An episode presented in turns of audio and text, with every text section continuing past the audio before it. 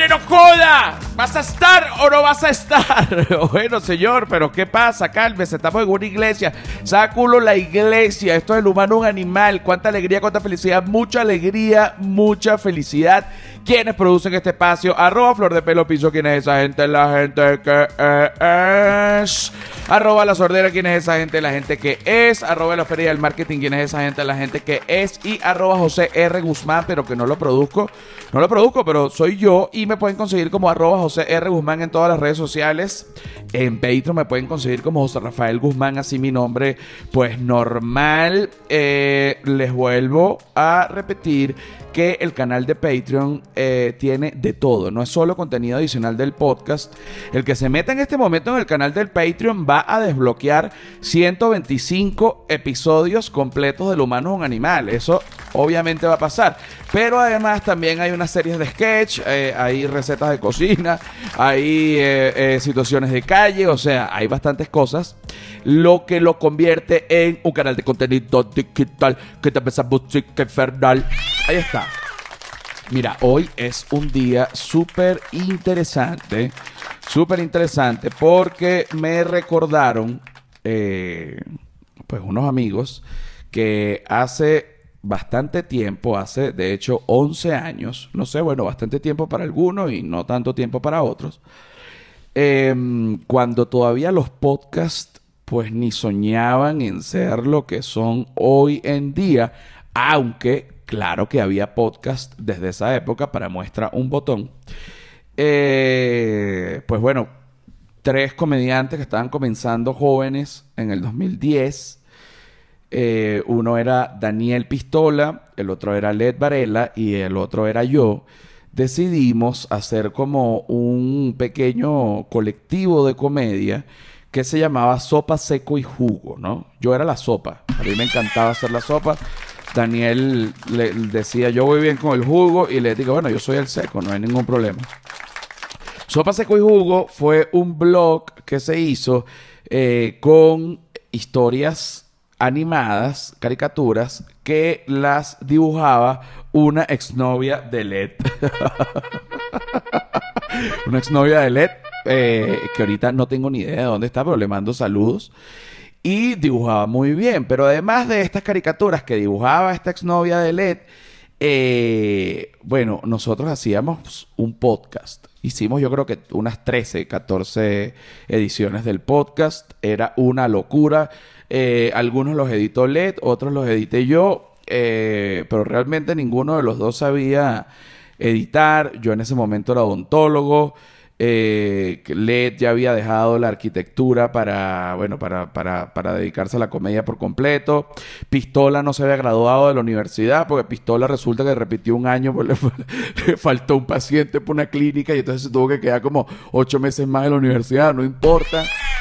Pero nosotros estábamos haciendo esto. Y eh, un día decidimos entrevistar a mi tío, el tío Gustavo, que además es algo eh, bastante interesante porque el tío Gustavo era paciente bipolar. Es decir, él tenía trastorno bipolar, era maníaco depresivo, es otra manera de llamar al trastorno bipolar. Y otra manera de llamar al trastorno bipolar es que estaba loco de bola. ¿Qué pasa con el trastorno bipolar? Como su nombre lo indica, obviamente aquí va a haber psiquiatras y psicólogos que, que, escuchan este podcast y me pueden corregir sin ningún tipo de problema en los comentarios de bien sea de Patreon o de YouTube. Eh, el trastorno bipolar eh, lo que hace, esto es un gran resumen, es que te mantiene en los extremos, pero se te hace muy difícil mantenerte en donde te tienes que mantener, que es en el medio. Es decir, o estás en una fase maníaca, feliz, hiperpositivo, pegando gritos, celebración, que una cosa absurda que no tiene nada que ver con lo que está pasando en el momento, o estás en una depresión que te quieres matar, otra cosa absurda que no tiene nada que ver con lo que está pasando en el momento. Cuando mi tío estaba en la fase depresiva, bueno, lo que hacía era dormir, estaba triste, se encerraba, etc. Pero cuando estaba en la fase maníaca, se iba para los casinos, este, robaba dinero para comprarse una ropa, para levantarse una vieja en un casino que, que fuese viuda y se le metía en la casa dos semanas, después se iba a un hotel y se escapaba y no pagaba. O sea, una cantidad de locuras, pero bueno, en fin. Nosotros en el 2010 decidimos hacerle esta entrevista al tío Gustavo, bipolar, paciente bipolar, loco de bola, simpatiquísimo, vivió conmigo muchísimo tiempo con mi familia, lo quise mucho, aunque también, coño, a veces este, era súper intenso pues vivir en una misma casa que un paciente bipolar porque hace cosas que pues que no que no que, que, te, que me, provocaba caerme a coñazos con él, como por ejemplo me robó un reloj entonces para comprar alcohol, porque además era alcohólico, y entonces después también vendió un perro de mi sobrina, mi sobrina que adoptó un perro y él llegó y cuando mi sobrina se fue para el colegio él lo vendió, o sea, una cantidad de locuras que hizo, pero bueno, unas cómicas, otras no tan cómicas, otras cómicas al oírlo y otras eh, no tan cómicas al vivirlo, pero vamos a oír este podcast a estos tres comediantes del 2010 nuevos, comenzando estos muchachos. Ok, soltemos sopa, seco y jugo, entrevista al tío Gustavo. El trastorno bipolar es una enfermedad de la cabeza que consta en lo siguiente. O la persona está muy eufórica o está muy por debajo de, lo normal. Siempre están esos dos, no están a nivel medio. Precisamente para eso existen las medicinas que son el carbonato de litio y la cipresa, que son las pastillas que logran mantenerte en, el, en la raya, ni por encima ni por debajo tú tomando ese medicamento toda la vida, te mantienes fino toda la vida, siempre y cuando no tomes licor. Porque si tomas licor, puedes to no, te inhibe, vuelas. Ok, páralo, páralo, páralo.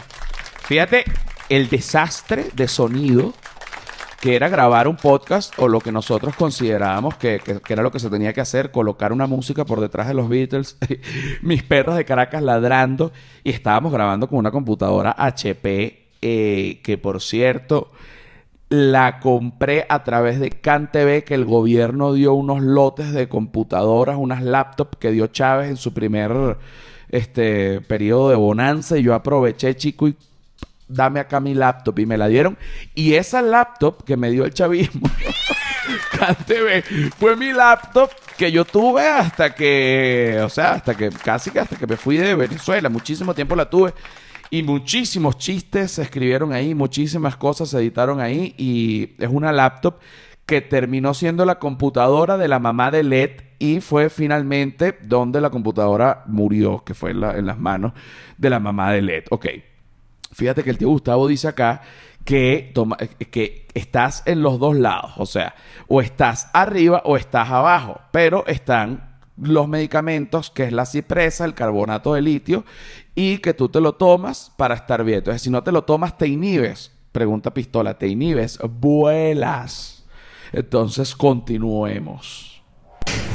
Si tomas licor, ni te hace efecto la cipresa, ni te hace efecto el carbonato de litio, ni te hace efecto nada. Lo que te espera es triste. O sea, no, es, alegría así cuando, cuando se nieve la... No, no, no, no. Eh, eh, cuando, cuando, cuando tomas licor, empiezas a loquear, se lo puedo decir yo porque he estado loco. Yo he estado loco. No jodas. Por ejemplo, meterme en la iglesia en, una fecha de, la Virgen de Fátima donde hay puros cifrinos de la lagunita y yo arrancando flores y dándoselas a las mujeres. Las flores de Dios. Las flores de Dios que le ponen a Dios a las mujeres y creyéndome no Dios, sino un enviado de Dios. o sea, por favor, o sea, dime tú, dime tú, o sea, de verdad, dime tú el nivel de sinceridad para que alguien te diga, no creyéndome Dios, pero sí un enviado de Dios. Qué arrecho el tío Gustavo. Tío Gustavo, en donde estés, jodiste, pero qué, alegría nos, nos hiciste sentir vivos. Y hoy en día, yo sé que tú nunca pensaste, tío Gustavo, que después de tu muerte, porque además el tío Gustavo se suicidó, o sea, esa persona que está hablando ahorita ya está muerta, se, se tomó un poco de pastillas y se mató en una depresión, pues, pues nadie lo quería, pues jodió tanto, terminó en una, un- en una clínica de reposo, se hizo amigo de las enfermeras, las enfermeras le dieron eh, la confianza. Y él, y él le dijo, mira, yo, yo las ayudo a darle la- las medicinas a los viejitos. Ah, muchas gracias, Gustavo. Y se las tomó todas y se mató. Tío Gustavo, no joda, loco de bola, pero tantas, tantas, tantas historias. Bueno, me enseñó a manejar. O sea, el tío Gustavo, la locura máxima. Para ver, suéltalo. Se lo digo a la gente. Se lo digo a la Oye, se lo digo a la gente. Yo soy un enviado de Dios, mucho gusto. Y en ese Porque- momento no, tú porque piensas yo que eso está... es así. estoy convencido de que soy un enviado de Dios y de ahí no me saca nadie. De ahí me saca una clínica de reposo de nueve meses donde tú sales como nuevo y te das cuenta de que tú creías que eras un enviado de Dios. Y tú pero en ese tiempo estuviste convencido de que tú eres enviado de Dios. Cuando caí en la clínica, No, habían unas campanas que sonaban muy bonito y yo me asomaba porque yo sabía que eran para mí, pues, ¿me entiendes? Qué arrecho. Y algunos tipos que, viejos, pues yo estuve en un geriátrico, me decían, coño, ¿por qué a ti te llaman tanto la atención las campanas? Porque esas son para mí, pana. Imagínate tú. Coño. ah, ¿Por qué te llaman tanto la atención las campanas? Porque esas son para mí, pana. Qué bárbaro, ¿ah? El tío Gustavo, suéltalo porque esta vaina es una joya. Claro, a la vuelta de un mes ya empieza la recuperación y sentías el poder de un enviado de Dios. totalmente, un poder único. O sea, que tú podías hacer lo que te daba la gana. Único y hacía lo que me daba la gana. Pero entonces capaz uno sí es un enviado de Yo me pues. metía en, en el bingo o me coleaba en una fiesta y nadie me podía sacar. Tengo la ventaja de que tengo buena pinta, me vestía bien, buena cotorra y nadie se daba cuenta de mi enfermedad. Decían, coño, este tipo es un avión. En el campo de las mujeres te voy a hablar Ajá. con la enfermedad bipolar al- a, la, a la máxima. Yo me iba a pie de aquí de esta casa para el bingo de la Trinidad, sin un centavo en el bolsillo y sin un cigarrillo. ¿Y cómo? A la una de la mañana salía. Ra, ra, ra. Peligro.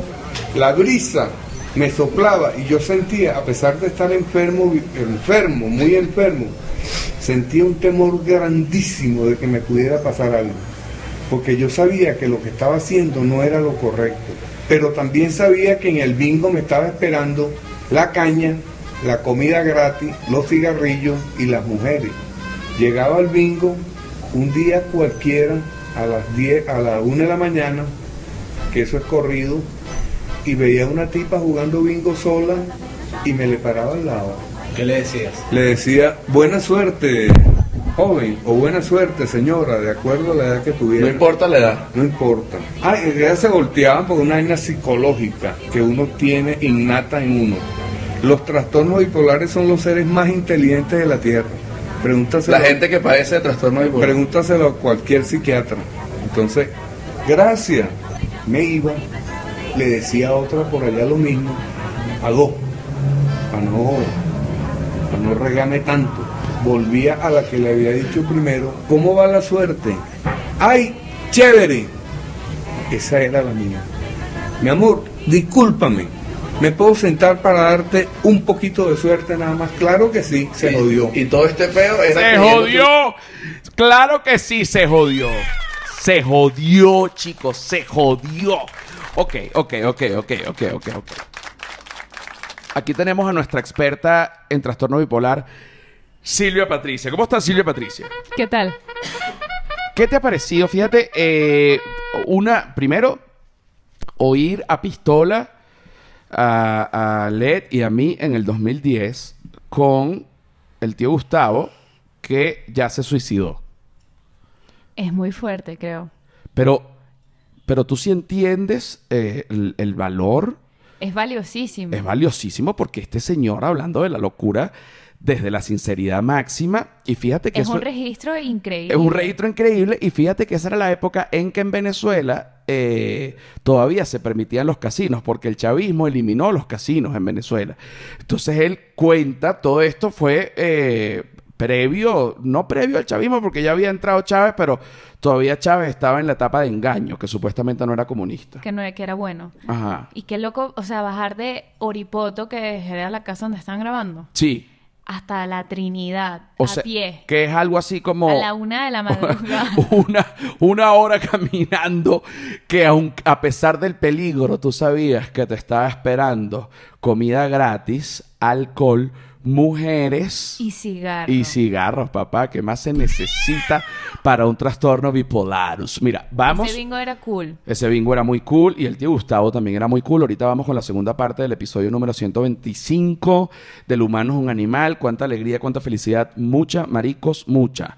Muchas, maricos. ¡No joda! ¡Te inhibes! ¡Vuelas, huevón! Señores maricos, maricos huevones, señores maricos,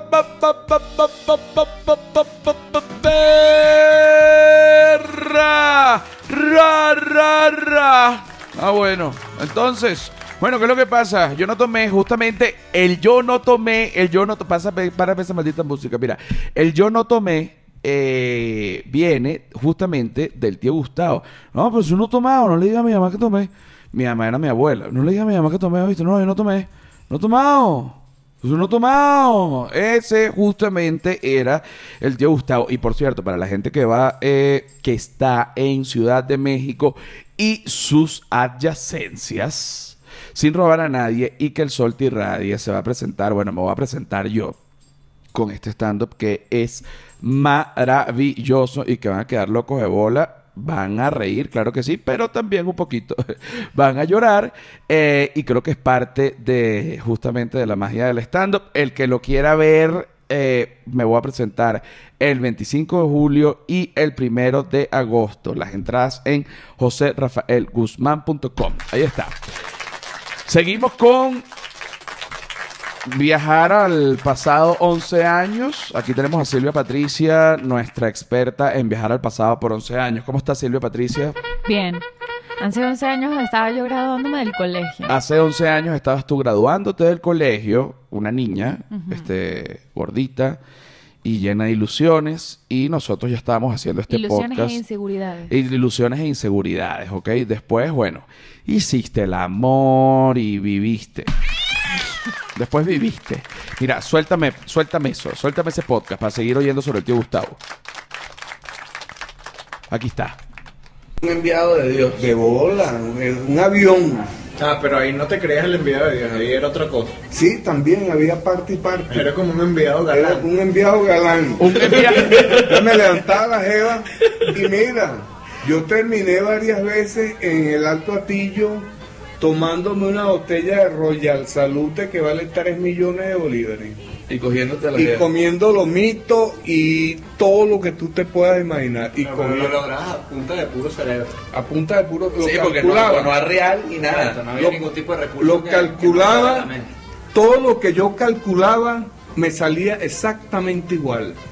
Ok, terminé con esa, no la vi más. Yo sabía que habían muchas, porque los bingos están llenos de mujeres solas, divorciadas Y viudas. y viudas. Detente. Fíjate qué interesante este punto. Mi, tío Gustavo, que estaba haciendo de vividor o chulo para hacer el amor con las mujeres y para, y para básicamente comer y, y quitarles dinero, eh, él, él, eh, deja claro que en los bingos, oye, esta perra degenerada, vale, me tiene, es que Clarita es una, una eh, Staffy que está completamente desesperada porque ella viene de la calle y ella no sabe que durante el podcast pues no se puede gritar.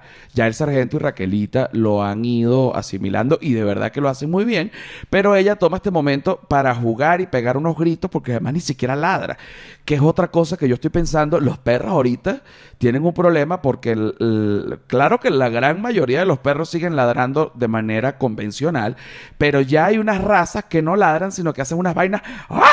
¡ah! que tú dices, esa vaina no es un ladrido, un ladrido es. Ok, pero ¡ah! ¡ah! un grito que tú dices, ok, ¿qué animal es este? Coño, no sabes qué animal es ese, pero está pegando un, un chillido, unos gritos como si estuviesen asesinando un mandril en, en el Sahara, una vaina que no tiene ni el más mínimo sentido. Ok, el tío Gustavo pone el punto de que en los bingos hay muchas mujeres solas, viudas, divorciadas, solteras, con dinero. Porque si estás en un bingo, estás en un casino, pues tienes dinero. Y son mujeres eh, que están débiles, eh, re- relativamente hablando, porque claro, viene alguien como el tío Gustavo iba, les decía, oye, te ves muy bella aquí y allá. Y entonces ella, bueno, vente a la casa, les hace el amor. Bueno, la mujer también goza, los dos hacían el amor, porque nadie violó a nadie. Pero la mujer se descuida y el tío Gustavo le llevaba dos tarjetas de débito y una pata jamón serrano se la metía así, este, como en el pantalón y decía, no, mi vida, yo me voy, pero tengo este huevo muy parado y se iba con la pata de jamón serrano.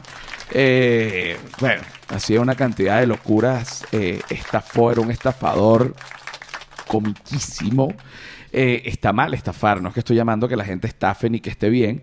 Eh, estafi se llama mi perra, ¿ok? No, que estafe es- son cosas distintas. Estafe viene de estafa y estafi viene de Staffordshire. Es importante. Suelta ahí al, al tío Gustavo, a ver qué otra cosa sabia nos dice. No, y casada, Y pero casada, casada pero complaciente. Entonces tenía ese mundo y ahí yo Casada, giré en ese Páralo un momento. Casada pero complaciente. Él dice que hay mujeres casadas pero complacientes. O sea que... Que montan cacho. Claro. O sea, que van a ser, o sea, estoy casada pero igual soy comedora. O sea, él buscaba mujeres prácticamente rotas. También, ¿no? Bueno, pero es que la- el, el- el- Para poder engancharlas con su labia, porque es lo que dice. O sea, yo no voy con dinero, no voy con nada, voy con mi labia. Claro, pero más roto que él no se podía porque él era un paciente psiquiátrico. Bueno, claro, pero... Entonces, de este roto con roto, mata cero. ya, ya estuvo. Ok, suéltalo. cuatro meses. Puedo decirle la cantidad de mujeres que me... Puedes puedes decir groserías, puedes decir lo que tú quieras. Mira, yo me cogí en cuatro meses como 15 mujeres. ¿Y a cuántas les hizo el amor? A 15. ¿Fue solo sexo o amor? Exacto, No, las dos cosas. Amor también. tú- Las dos cosas, sexo y amor. Porque un ser de luz, o sea, un enviado de Dios está hecho para dar amor, si tú te pones a ver. Qué fuerte tu voz. ¿Cómo ha cambiado? Mi voz ha cambiado. Ha cambiado demasiado. ¿Cómo se escucha ahora? Como más varonil. Ahí era como más juvenil. Más ronca ahora. No, como... mm, Como más de hombre. Como más de hombre. A ver, suéltalo. Exacto. Yo daba amor, daba lo que saliera. Y era un tronco de caballero que las mujeres. Yo soy un tronco de caballero en la vida real. Lo certifico. En mi vida cotidiana. Tú me conoces. No, sí, sí. Decían, coño, este es el hombre que yo necesitaba. ¿Entiendes? Este es el hombre que yo andaba buscando. Y tú les mentías a ella. Nunca. Les decía la verdad. Y les contaba anécdotas y vainas y, y anécdotas del presidente Abraham Lincoln. Y, y vainas y no joda, las envolvía ya. Quedaban- ¿Quieres que te cuente una anécdota? del cuentes, por favor, es un honor para nosotros. El presidente Abraham Lincoln se iba paseando por uno de sus parques en Washington. Iba con su cuerpo de ministro y frente a él venía un negro, un viejo negro, con su sombrero, su ropa remendada, pero pulcro, limpio. Cuando se enfrentó al presidente que se topó con él, se levantó el sombrero y lo saludó. Y el presidente Abraham Lincoln se quitó el sombrero y lo saludó. Y cuando había caminado 20 metros le cayeron todos los ministros.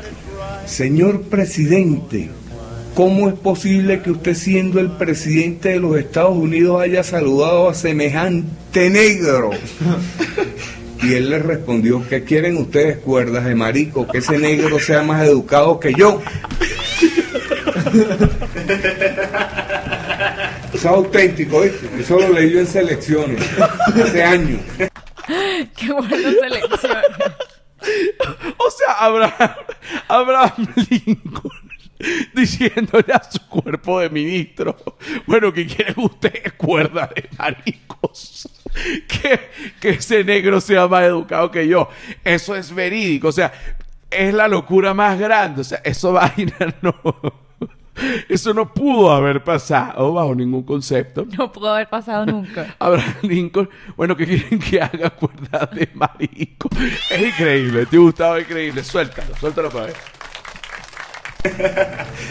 Ustedes entendieron. El que no lo entendió, pues no es digno de un enviado. Ajá. ¿Qué se siente estar loco? La felicidad, ¿quieres que te dé la definición de la felicidad? Dímela. La, la definición de la felicidad, la felicidad es un estado mental que dura muy poco o un poquito más. Pero de ahí no pasa. Porque tú puedes estar muy feliz hoy, pero mañana ¡clan! te jodiste porque pasó X vaina. Entonces es un estado mental, una cosa pasajera que pasa, va y viene como las olas, así como la depresión. Tú te sientes muy deprimido hoy y después de las 7 prendes el televisor, ves una vaina que te agrada y coño, te cambia todo. Yo soy cantante, canto arrechísimo, toco cuatro y guitarra, soy pintor, he pintado Sí. una cantidad de cuadros Aquí arrechísimos. Este, soy poeta, humildemente. ¿Tú Les te puedo decir- recuerdas alguna poesía? Claro, claro. Dila, pues. La más importante se las voy a decir. Hoy no se ve trato en gente. La moral está perdida. La mala intención tejida reina hasta en el inocente. Perro, qué bueno. Lo que tú veas. ¿Ah? Entonces cuando tú dices, y a él le dicen, y a él le dicen que es loco. Yo sí puedo hablar de estar loco. Ustedes no pueden hablar de eso. Porque ustedes nunca han estado encerrados tres, cuatro meses en un psiquiátrico, ni nada que se le parezca. Pero ¿qué se siente? Tú de repente te estás peinando y se te cae el peine y se te dobla una lámpara, coño de la madre, y ¡pam! y tiras un coñazo. Pero eso no es estar loco. Es un momento de, de- de De desagrado, de ira, de de ira, un momento de ira. Estar loco es una vaina muy distinta, pana. Estar loco es estar totalmente con desacuerdo a la realidad. Estando feliz dentro de... Estando feliz en el momento que tú estás viviendo. Tu locura, pues. Sí, porque de bola, si tú te coges 15 viejas y te regalan uno un millón y la otra otra y te dan esto y tal, tú dices, coño, soy un huevo pelado. Pero al final, ¿qué pasa? Lo que tiene que pasar.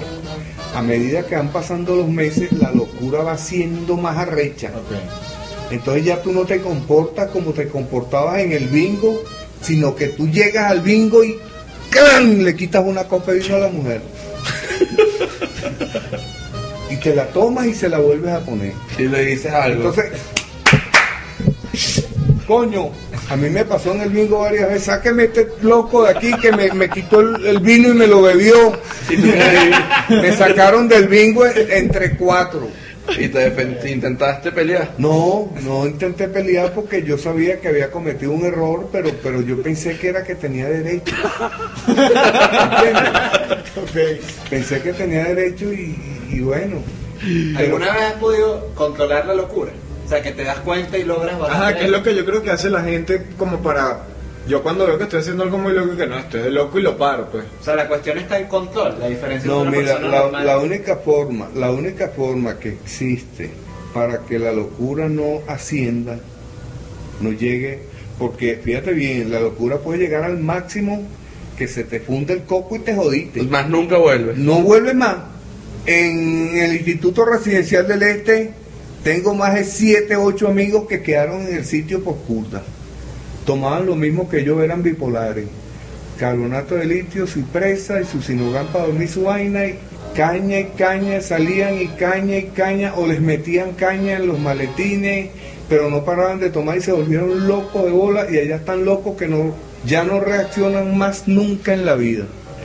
Entonces yo agarré un gran temor, un gran temor y una gran conciencia de mi enfermedad a tal punto de que yo veo una gente tomando y digo, coño, pobrecito. No tomando como algunos de ustedes que se tome una cervecita ahorita, Un borracho. sino un tipo que yo Que vea... tú reconoces. No, que yo vea, un tipo que yo vea que le mete de frente, me da lástima. Claro, pero él no bebía. Claro, por eso te, por eso te- es que es- es- él intentó muchas veces, o sea, dentro de la locura, dejar el alcohol, entonces él, porque ahí cuando se hizo esa entrevista, él, él acababa de salir de la clínica de reposo, por eso estaba normal. Estaba fresco. Estaba, estaba fresco, estaba normal, pero ahí ya él estaba tomando escondido.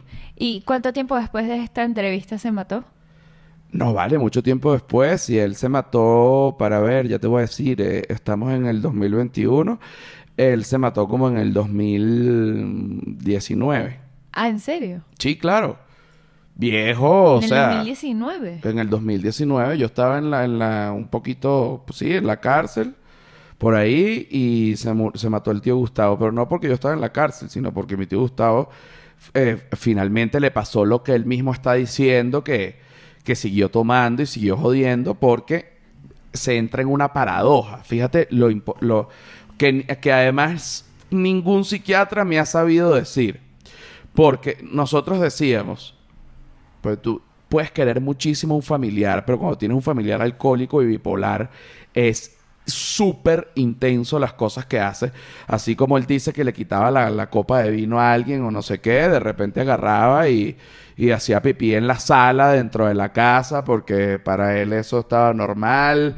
Este, y si le decías que no, eh, quería pelear. Eh, de repente vendía, vendía un, perro. Intentó vender una Rottweiler que yo tengo, que se llama Sasha, de allá en Caracas, que es gigante. Y lo, lo vimos tratando de sacar a la perra que pesa como 50 kilos. Y que te gustaba, ¿qué estás haciendo? Y que no, yo lo voy a vender. No vas a vender esa perra, chico, tú eres loco.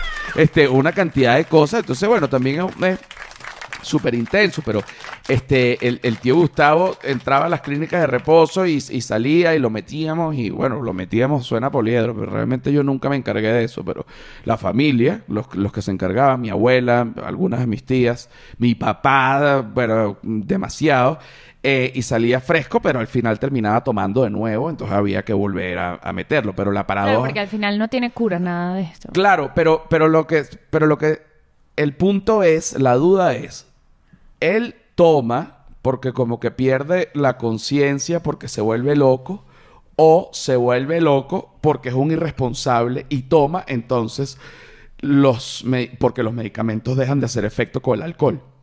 Claro. Entonces, no se sabe si él toma, él tomaba porque era un coño de madre y tomaba y le sabía culo y por eso se volvía loco, o por lo loco que estaba, le sabía culo y tomaba y se volvía más loco. Entonces, siempre nos preguntamos eso porque demasiadas veces, no te imaginas, se le consiguió trabajo al tío Gustavo de cualquier cosa. Así fuese de cajero, de, de, de office boy, de mandadero. Mira, anda a llevar estos documentos de aquí a allá y yo te doy la plata. Pero al final siempre la plata la utilizaba para comprar alcohol y llegaba borracho y en vaso, no tomado. Entonces era un- un- una locura. Suéltalo para ver ahí qué más dice tío Gustavo. Uno puede tener control, el control de la situación. Tú sabes lo que es estar nueve meses en una clínica de reposo. Es jodido. En un sitio el doble de esto, con 40 viejos de 75, 60 años. Te quitan el cigarro, te la digan, te empujan, te- porque están locos. Tienen, son seniles, son, hay ahí de todo. ¿Cuál es el loco más arrecho que tú has visto? Yo. No, pero que te haya, que tú estás en la clínica y de repente bien, que te sorprendió. Todo sorprende.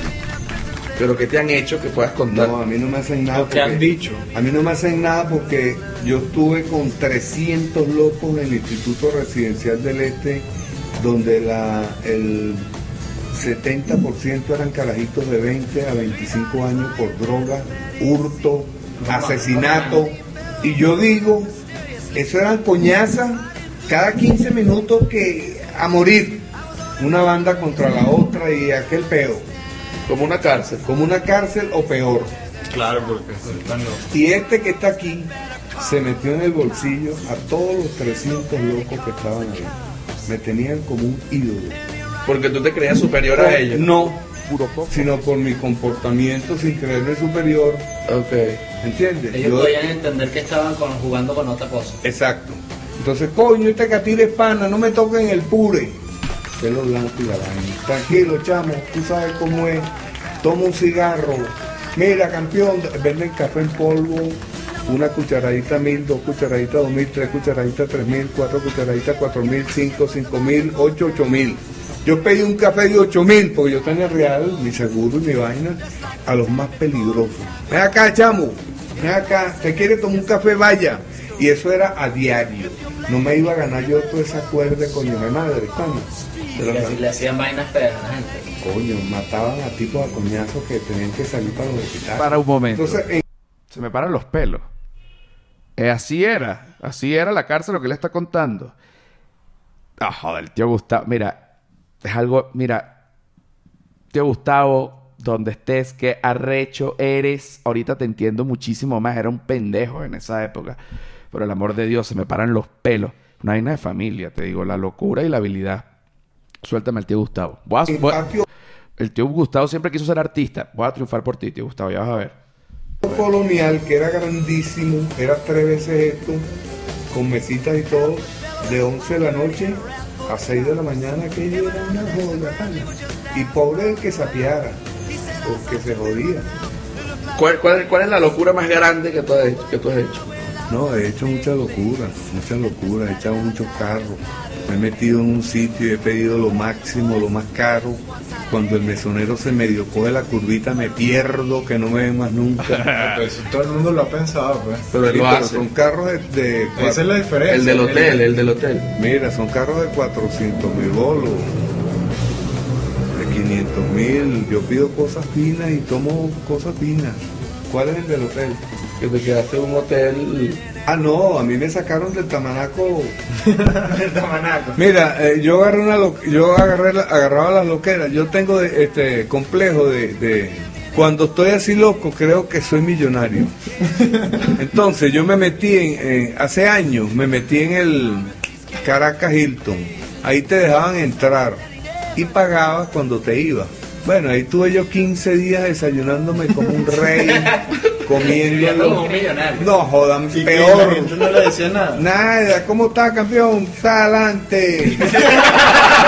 Mano, mano, mano, no puede ser, no puede ser. Mira, vamos a seguir este cuento del hotel en Patreon. Yo sé que es cruel, yo sé que esto es cruel. A la gente que no está en Patreon, los que están, los que son parte del, batallón externo a Patreon se jalarán los pelos, pero, pero estoy en el deber de hacerlo. Mira, eh, si quieren oír eh, eh, esto completo, pues sencillamente vayan a Patreon y y, gocen lo que no solo van a oír este, sino que van a desbloquear 125 episodios completos del humano un animal, desde el primero que fue una locura como el tío Gustavo, hasta este que están oyendo ahorita. Los que están en Ciudad de México, vayan a Sin Robar a Nadie y que el sol te irradie el 25 de julio y el primero de agosto. Ambos domingos, 6 de la tarde, entradas en joserrafaelguzmán.com. Y con respecto al Patreon, mira, prueba. Si no te gusta, te va. ¡Mámalo!